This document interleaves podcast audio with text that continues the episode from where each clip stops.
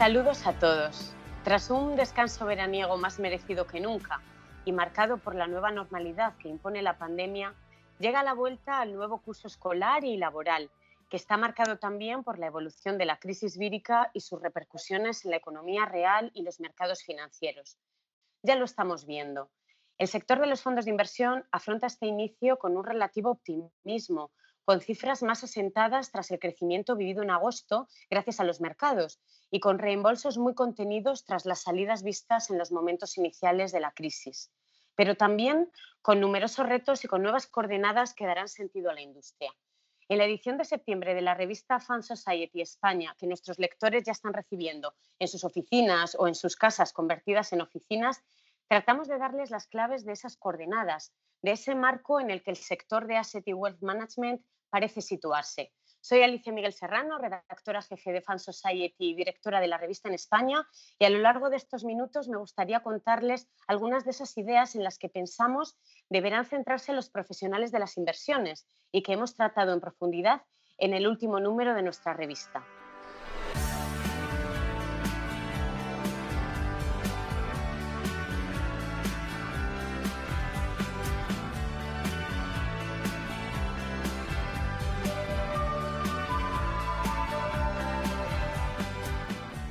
Llevamos ya muchos años inmersos en un entorno de tipos muy bajos y eso no va a cambiar a medio plazo, sobre todo teniendo en cuenta que los bancos centrales de todo el mundo se están mostrando acomodaticios y flexibles para superar la crisis derivada de la pandemia del coronavirus. La Fed ya lo dejó claro en la reciente reunión de Jackson Hole celebrada a finales de agosto.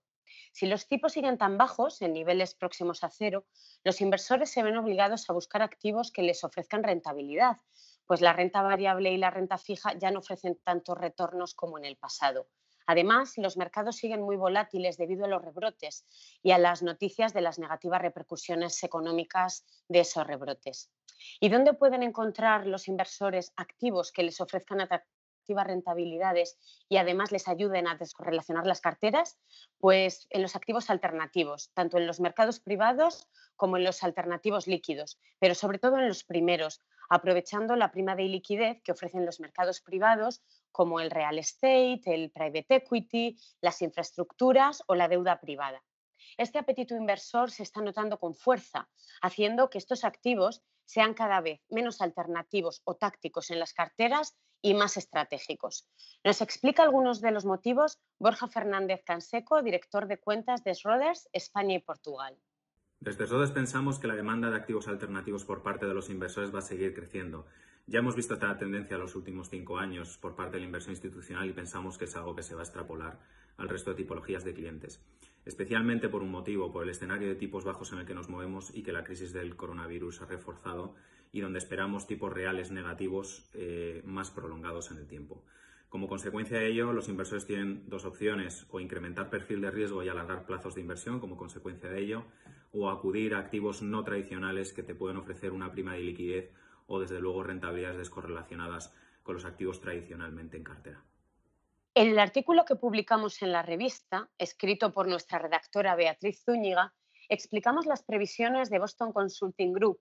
Actualmente, los mercados alternativos suponen un 16% de la industria total de activos, algo más de 14 de los 89 billones de dólares totales, pero la idea es que crezcan a un ritmo del 4% anual de aquí a 2024 y que pasen a suponer un 17% del total y a ser responsables de casi la mitad de los ingresos que genera toda la industria de gestión de activos en el mundo.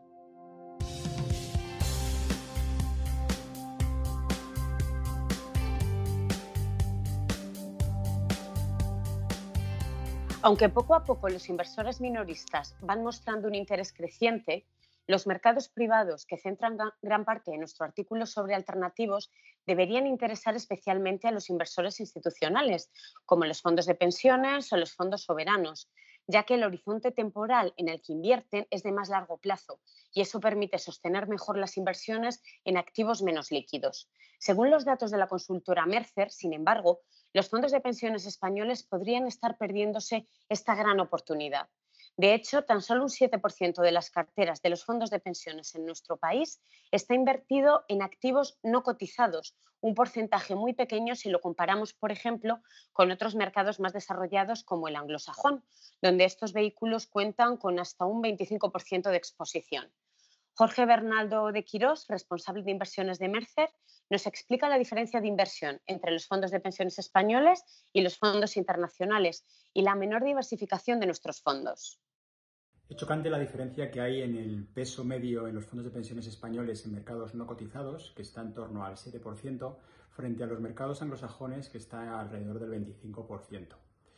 Esto, además, eh, liga con la mayor diversificación que existen en estos últimos mercados, en los mercados internacionales, con cinco grandes tipos de activos entre un 15 y un 25%, siendo esos cinco tipos de activos la renta fija eh, defensiva, eh, la renta fija de crecimiento, los mercados no cotizados, los mercados alternativos líquidos y la renta variable global. Sin embargo, en el mercado español, esa diversificación se concentra básicamente en dos tipos de activos, un 43% en renta fija defensiva y un 36% en renta variable global. Según nos explican los expertos de Mercer en un artículo elaborado por nuestra redactora Sofía Cisneros, renunciar a este tipo de activos supone dejar escapar ventajas tan importantes para los fondos de pensiones como la prima de liquidez, pero también supone dejar de invertir en mercados que en este contexto ofrecen mejor volatilidad y tener acceso a oportunidades más amplias de inversión. En definitiva, obtener una mejor relación rentabilidad-riesgo.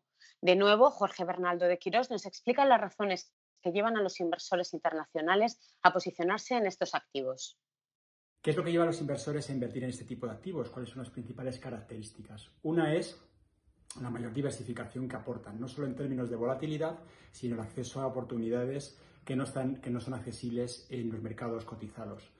Eh, os recuerdo que el 80% de las, de las, compañías a nivel mundial no cotizan y este queda fuera del alcance de, los, de, las bolsas y de, los mercados de valores. Por otra parte, está eh, la mayor rentabilidad que ofrecen estos, estos fondos gracias a la prima de liquidez, eh, porque recordemos que implican un mayor compromiso del inversor a largo plazo de estar invertido en este tipo de activos. Y una menor, una menor volatilidad, sobre todo debido a la valoración trimestral que genera que el ruido de mercado que pueda hacer, eh, que pueda causar vaivenes en los mercados cotizados no, no, no modifiquen las valoraciones por estas noticias en este tipo de activos. Con lo cual tenemos mayor rentabilidad, menor volatilidad, el ratio rentabilidad-riesgo de este tipo de activos es eh, muy atractivo. Y por otra parte, eh, queda claro entonces que la, que la inversión en este tipo de activos a nivel global es muy popular, con un 66% de los eh, inversores anglosajones invirtiendo en private equity, un 60% de ellos invirtiendo en real estate, un 33% en infraestructura y un 30% en, deuda privada, con tickets que están entre el 5 y el 15%. Pero es que además de las razones que nos cuenta Jorge, los mercados privados permiten ejercer políticas de inversión responsable, pues el control que se tiene sobre una compañía en la que se invierte a través de los mercados no cotizados es exponencialmente mayor, nos explican los expertos, que la que se puede tener invirtiendo en acciones cotizadas.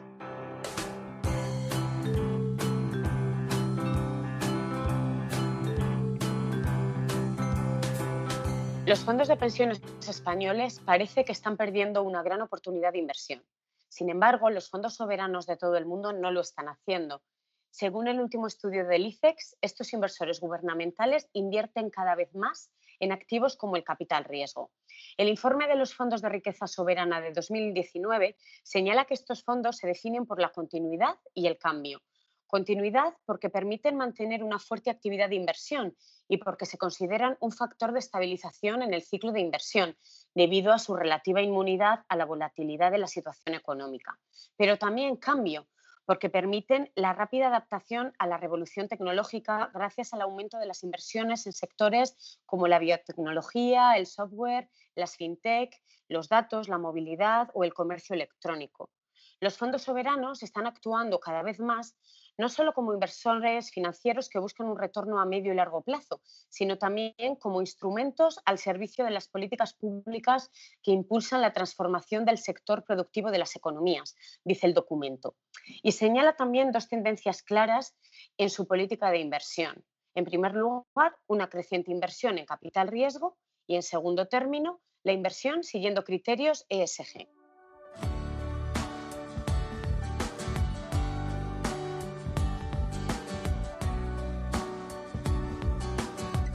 Y es que la inversión sostenible es otra gran tendencia y supone el pasado, el presente y el futuro de las inversiones. Salomé Bouzas, analista del Departamento de Inversiones de Tresis, nos cuenta en una tribuna que publicamos en la revista cómo esta inversión ha salido adelante en esta crisis, reforzada además y con nuevas perspectivas que ponen énfasis en el aspecto social de la ESG, cuando tradicionalmente se ha hecho más hincapié en el medioambiental. La inversión sostenible, que en los últimos años ha mostrado un crecimiento espectacular, tanto desde el lado de la oferta como por el lado de la demanda, tuvo, en la crisis financiera provocada por el coronavirus chino en marzo y abril, una gran piedra de toque para demostrar el sentido que tiene incluir este tipo de estrategias en las carteras. Así, tras muchos años de evolución, hemos visto que este tipo de tendencia también tiene un gran presente y futuro por delante. En producto, en la revista también dedicamos espacio al análisis de un fondo sostenible mixto de NN Investment Partners, un todo en uno que atrae al inversor responsable.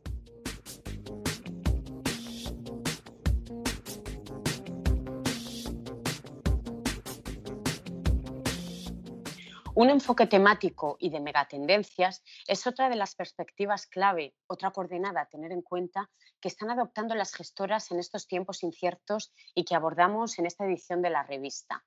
De hecho, EFAMA, la Asociación de Fondos Europea, ha realizado cambios en la clasificación de los fondos de inversión y ha introducido temáticas de inversión en la clasificación de los fondos de renta variable, un criterio que se une a los tres anteriores por sector, exposición geográfica y capitalización del mercado. La Asociación de Fondos Europea se adapta así a las nuevas perspectivas de las gestoras, que apoyan cada vez más sus gamas en un enfoque temático y de megatendencias. En esta edición de la revista, Beatriz Barros de Lis, responsable de AXA Investment Managers en España, nos cuenta el significado de la inversión temática para la entidad a través del concepto economía en evolución Hace unos años que la gestora identificó cinco temáticas que determinarán el modo de operar y la actividad de las empresas y que engloba bajo este concepto de economía en evolución.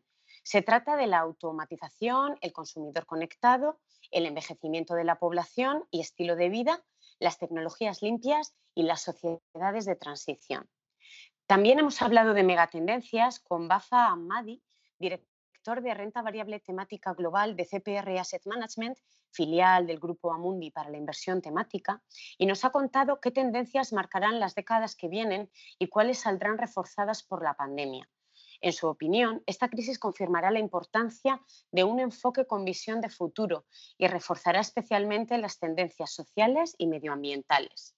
Por otra parte, Thematics Asset Management, filial de Natixis Investment Managers, nos habla de una nueva idea temática, la economía de la suscripción y sus oportunidades, que recogemos también en la revista.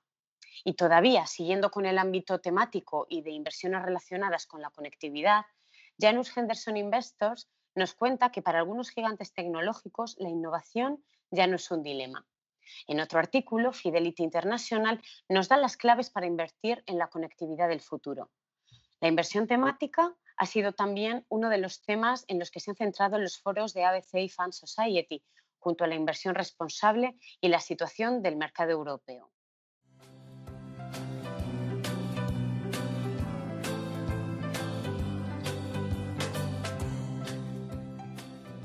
Si algunas de las coordenadas de la industria de las inversiones son la mayor fuerza de las inversiones alternativas, como en los mercados privados, el auge de la inversión sostenible o adoptar nuevas miradas y perspectivas, como la inversión temática, la otra gran coordinada que no podemos olvidar es la digitalización. El sector de la gestión de activos y patrimonios es consciente de que a partir de ahora trabajará más en casa y menos en la oficina, hará menos viajes para controlar a las empresas, a los fondos o para conectar con los clientes y hará un mayor uso de la tecnología para las relaciones dentro y fuera de las compañías.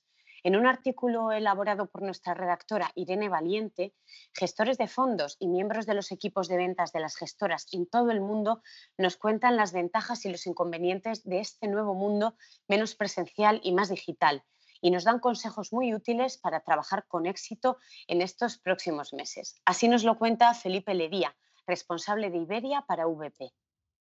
Uno de los efectos colaterales y positivos a nuestro modo de ver del COVID ha sido la llegada del teletrabajo a prácticamente todos los sectores económicos. Pero para que ese teletrabajo pueda formar una parte integral en adelante de, nuestro, de nuestra cotidianidad laboral, que nos permita además aunar eh, lo que sería el entorno profesional eh, con el entorno familiar, tiene que cumplirse una serie de criterios.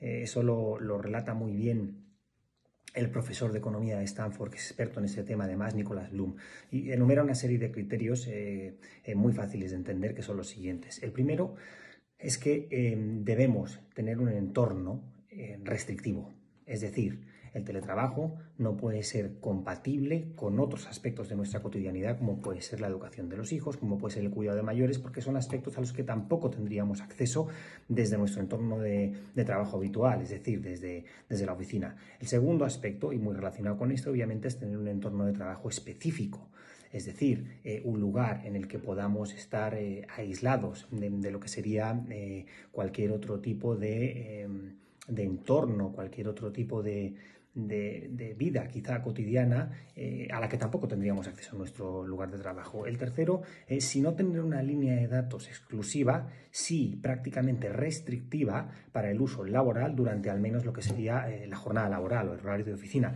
Y el cuarto, muy ligado con el anterior, es por supuesto tener acceso a todos los medios a los que tendríamos acceso en la oficina para poder eh, tener prácticamente prácticamente o poder, mejor dicho, resolver cualquier problema que hubiéramos tenido en la oficina desde nuestro entorno de trabajo. Yo quiero decir un ordenador con cámara, con micrófono, una impresora multifuncional, eh, etcétera, etcétera. Estos cuatro criterios son los únicos eh, que van a permitir que el trabajo desde casa sea eficaz, sea eficiente y por ende eh, pase a formar parte de nuestras vidas de forma permanente.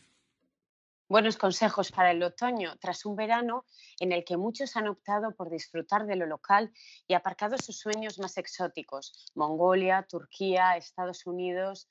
Muchos han dejado sus viajes de ensueño atrás para disfrutar de la montaña de España, de la costa del Mediterráneo, de Andalucía o de Portugal, buscando también apoyar a la economía local y ser parte de la recuperación. En un artículo de nuestra revista participa Rafael Valera, director de la gestora española Bayern Holt, contándonos sus viajes truncados este verano, que solamente aplazará, y nos hace un paralelismo entre su gran pasión, montar en moto, y verse afectado por el COVID. Eh, el año pasado hicimos un gran viaje que fue eh, recorrer Kenia en moto, que es apasionante, es un país maravilloso, que, que como el, el plan que teníamos este año, que era recorrer Mongolia, son países que poco a poco se van, se van a ir asfaltando, ¿no? Pero para recorrerlos en moto todavía son, son lugares apasionantes. Pues este, este último que hemos tenido que cancelar, eh, pues lo, haremos eh, el año que viene, si, si, el COVID nos lo permite. A todos los que lo, lo hayáis pasado el COVID, pues que os recuperéis, porque a veces se tarda en recuperar uno de, de, este virus, ¿no? Los que no habéis pasado, que lo, tratéis de evitar en la medida de lo posible. Y, esto pasa un poco como, lo, como los que montan en moto, ¿no? Que están los que nos hemos caído y nos seguiremos cayendo y los que se van a caer. Pues el COVID va a ser algo parecido. Yo me temo que lo vamos a pasar casi todos. Pues un abrazo muy fuerte a todos y feliz curso que comienza.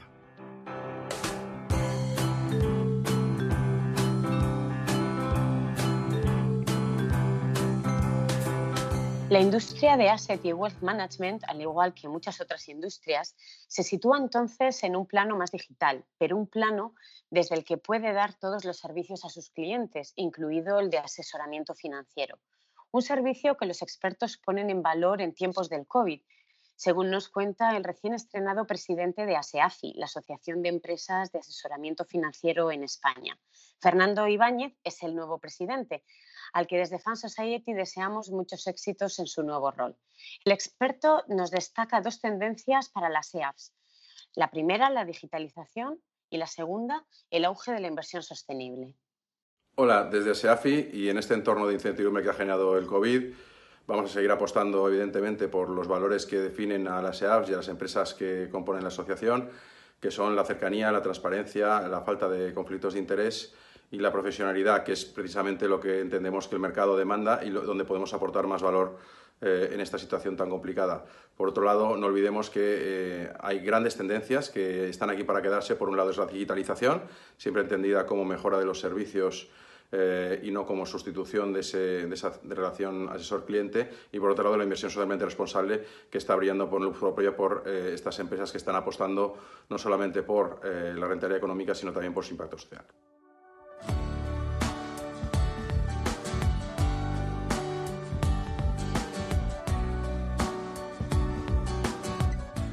Vamos ahora con otro tema. En esta edición de la revista, en nuestra sección de análisis, hemos seleccionado fondos de deuda emergente por su capacidad para aportar rentabilidades atractivas y ventajas de diversificación. Merichel Sedó, nuestra analista y autora del artículo, nos cuenta sus fortalezas en este entorno. Hola Alicia, gracias. Aparte de un profundo impacto social, la pandemia ha dejado una fuerte huella en la economía mundial y en los mercados financieros. Después de la respuesta de los bancos centrales, con una inyección de liquidez en el mercado sin precedentes, las rentabilidades de la deuda en las economías desarrolladas ha bajado a mínimos. En un entorno en el que se esperan tipos de interés más bajos por más tiempo, la deuda emergente ofrece unas rentabilidades atractivas, además de ventajas en materia de diversificación. Pero ahora, más que nunca, es necesario distinguir qué deuda será más resiliente durante la crisis. Por eso, en este artículo hemos recogido la opinión de los expertos. Gracias, Merichel. También enmarcado en nuestro análisis, en nuestra sección de fondos de armario nos centramos en estrategias con un largo historial de gestión que consistentemente han conseguido unos mejores resultados dentro del universo de sus pares comparables. En esta ocasión nos centramos en un fondo de acciones globales de crecimiento con un foco en el sector consumo. Se trata del Robeco Global Consumer Trends y para hablar de esta estrategia contamos con Julieta Henke, Senior Sales Manager de Robeco US Offshore y LATAM. Julieta nos da más detalles, nos cuenta las tres tendencias en las que invierte el fondo y nos habla de su tamaño, que ha alcanzado los 5.000 millones de euros, 5 billones en la nomenclatura anglosajona. Y también nos cuenta el porqué de su positiva evolución en estos tiempos. Robeco Global Consumer Trends es un fondo de acciones globales de crecimiento. Hace muy poquito Morningstar nos cambió de categoría y pasamos de ser un fondo temático a un fondo de Global Equity Growth. Así que estamos en un universo más grande. Tenemos más de 10 años de, track record. Ya hemos superado los 5 billones de euros en activos o 6 billones en dólares. Tenemos una receta muy simple. Invertimos en tendencias relacionadas al consumo a largo plazo y a pesar de que el gasto en consumo ha tenido un crecimiento moderado últimamente, vemos grandes cambios en los hábitos de compra. Invertimos en tres tendencias, las, las dividimos en tres categorías. La primera es el consumo digital, todo lo que tiene que ver con la digitalización, que está impactando a todas las industrias, la forma en que nos comunicamos y la forma en que distribuimos las cosas, tiene que ver con todo lo que son pagos digitales, streaming, media, gaming, esports, aproximadamente es el 30% del portafolio. Ejemplos, PayPal, Square, Netflix, Nvidia, Amazon, Alphabet y Sony. La segunda parte, la segunda tendencia es el consumo emergente. Aquí tiene que ver con el crecimiento de la clase media, más que nada, eh, obviamente, de los mercados emergentes, que es de donde nosotros vemos que va a venir el mayor crecimiento. Y cómo fueron cambiando los patrones de consumo de las necesidades más básicas como agua potable, comida y productos de higiene a consumos más discrecionales y de lujo. Esta tendencia, esta pata, representa aproximadamente el 20% del portafolio. Ejemplos son Alibaba, Mercado Libre, Heineken, Tencent, Moncler, el BMH, Pernod Ricard.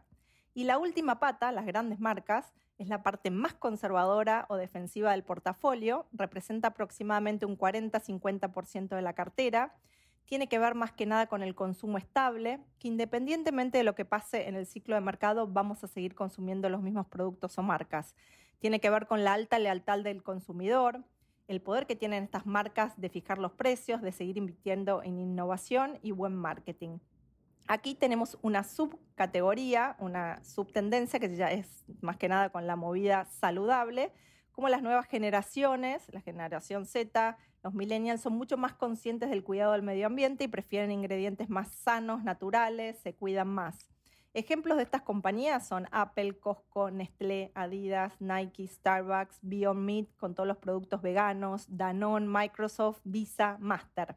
Entonces, la combinación de estas tres tendencias es lo que nos hace únicos. Este approach balanceado y de combinar las tres tendencias de mercado consumo digital, de consumo emergente y las grandes marcas es lo que nos caracteriza. Durante los últimos 10 años, excelente track record, un 8-9% de exceso retorno comparado a nuestro índice o benchmark. ¿Y por qué no fue bien este año? Ya a fin de diciembre, en nuestro Outlook para el 2020, nosotros comentábamos los tres temas en los que nos íbamos a focalizar. Uno era el consumo digital con streaming y media, todo lo que es delivery de comidas a domicilio y la humanización de las mascotas.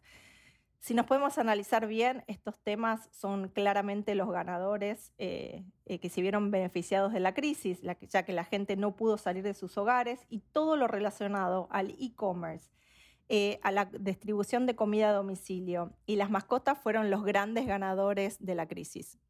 Para terminar, solamente recalcar qué nos hace únicos y diferentes es la combinación de estas tres tendencias. Buscamos compañías de crecimiento, alta calidad, con características algunas defensivas. Son 50, 70 posiciones en total. Es un fondo muy fácil de entender y explicarle a sus clientes con ejemplos de la vida cotidiana de cada uno.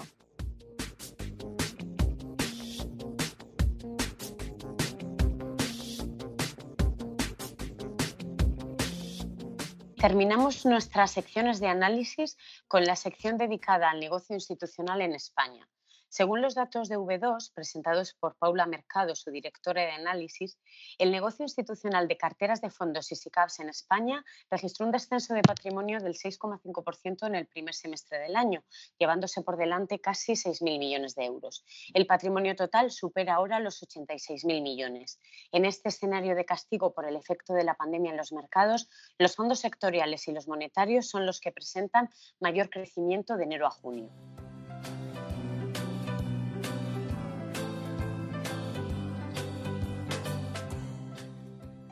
Otra de las claves para el sector serán los cambios normativos. Y es que MIFID II está inmersa en un proceso de revisión que posiblemente traerá novedades con el objetivo de suavizar aquellos efectos secundarios negativos denunciados por la industria. Uno de los más claros es el llamado unbundling, que podría sustituirse por un régimen más opcional y de transparencia, al menos cuando se refiera al análisis de empresas con una capitalización por debajo de mil millones de euros o a instrumentos de renta fija, según ha propuesto ya la Comisión Europea. Más dudas hay sobre si habrá novedades en el régimen de incentivos, algo que de momento está solo en una dimensión de debate. En una tribuna en esta edición de la revista, Natalia López Condado, responsable del área de Asset Management y Private Banking de Clifford Chance, se centra en este tema. En este artículo comento el recorrido de MIFID II en España qué opina nuestro regulador, la Comisión Nacional del Mercado de Valores, eh, sobre algunos de los temas de mayor interés eh, de la misma y repaso en qué nos diferenciamos eh, de algunos otros países de, la Unión Europea. Me centro fundamentalmente en el tema de incentivos, ya que España ha hecho un gold plating de los requisitos que establece la directiva y ha creado un régimen mucho más estricto que otros países de la Unión Europea.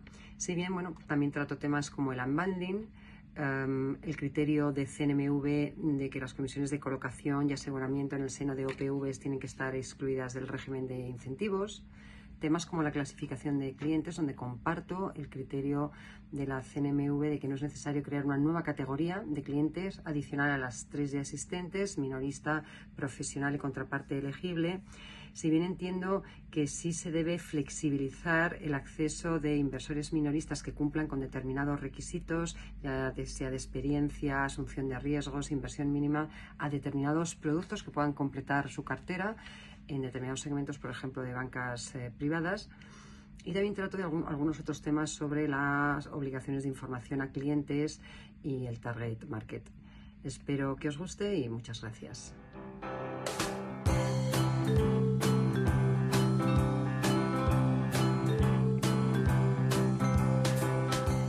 Un apunte también sobre nuestra sección más solidaria. En esta ocasión contamos la historia de la Fundación Exit, que ha puesto el foco en reducir el abandono educativo temprano de jóvenes en situación de vulnerabilidad social, porque la educación y el empleo son dos de las vías para romper la dinámica de la exclusión. En esta labor le acompaña Tikeau desde 2019, quien ha centrado su acción social en España en apoyar a jóvenes estudiantes con dificultades y en ayudarles en su inserción en el mundo laboral. Una gran iniciativa.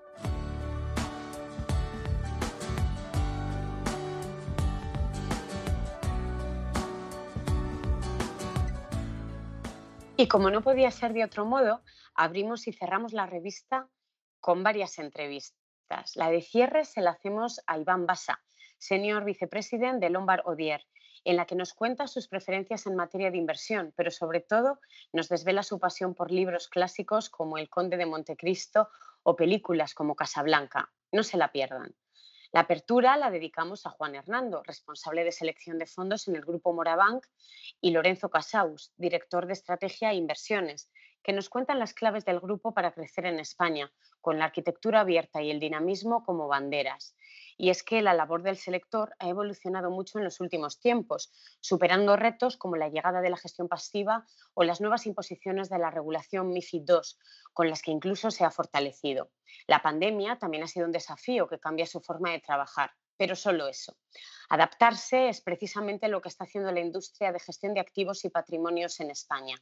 Esperamos desde Fan Society ayudarles y darles claves de esas nuevas coordenadas en las que se sitúa todo el negocio, claves e ideas que les sean de utilidad.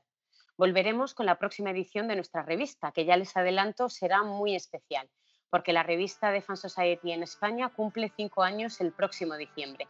Lo celebraremos juntos. Hasta pronto.